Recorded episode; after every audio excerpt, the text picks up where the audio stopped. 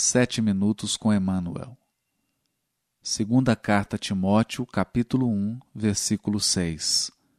Comentário do livro Vinha de Luz, capítulo 30, intitulado De Alma Desperta. Por isso te lembro, despertes o dom de Deus que existe em ti. Paulo, 2 Timóteo 1,6. Comenta o benfeitor.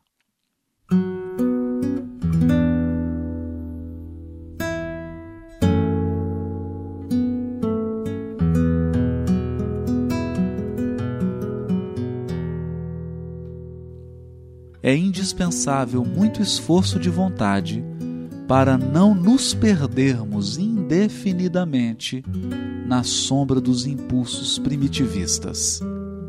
À frente dos milênios passados, em nosso campo evolutivo, somos suscetíveis de longa permanência nos resvaladouros do erro, cristalizando atitudes em desacordo com as leis eternas. Para que não nos demoremos no fundo dos precipícios, temos ao nosso dispor a luz da revelação divina, dádiva do alto, que, em hipótese alguma, devemos permitir se extingua em nós.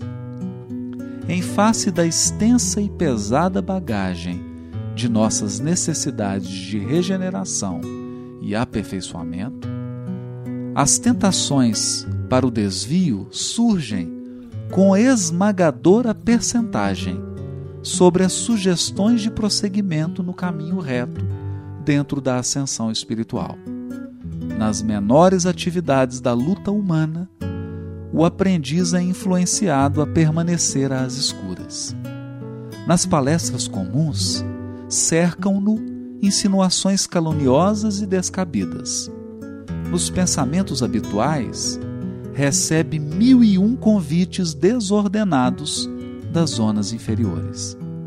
Nas aplicações da justiça, é compelido a difíceis recapitulações, em virtude do demasiado individualismo do pretérito que procura perpetuar-se.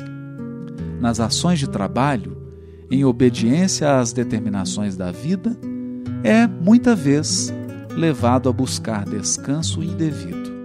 Até mesmo na alimentação do corpo, é conduzido a perigosas convocações ao desequilíbrio. Por essa razão, Paulo aconselhava ao companheiro não olvidasse a necessidade de acordar o dom de Deus no altar do coração.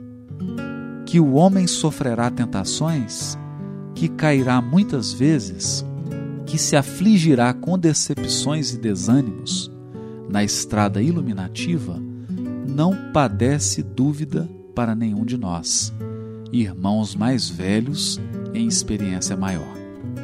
Entretanto, é imprescindível marcharmos de alma desperta, na posição de reerguimento e reedificação, sempre que necessário. Que as sombras do passado nos fustiguem, mas jamais nos esqueçamos de reacender a própria luz.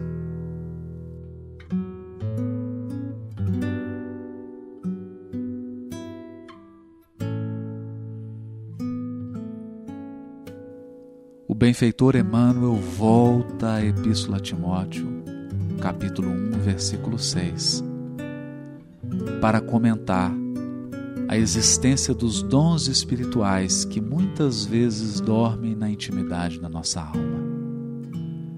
Lembrando Francisco Cândido Xavier, que costumava dizer que o nosso psiquismo é como se fosse um lago. Por baixo das águas cristalinas, há um lodo, fruto de milênios e milênios, em que estagiamos no erro, no equívoco, no engano, na maldade, e que não devemos, de maneira impensada, precipitada ou imprudente, mexer nesse fundo lodoso da nossa alma, a fim de não tisnar a água cristalina do lago.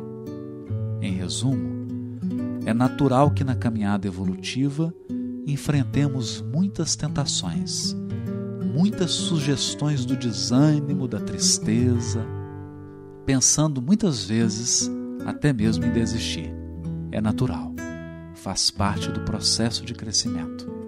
Todavia, devemos confiar na providência divina, acordar em nós os dons espirituais, acendendo essa chama a fim de clarear os nossos caminhos. Porque basta a chama de uma vela para afastar quilômetros de trevas.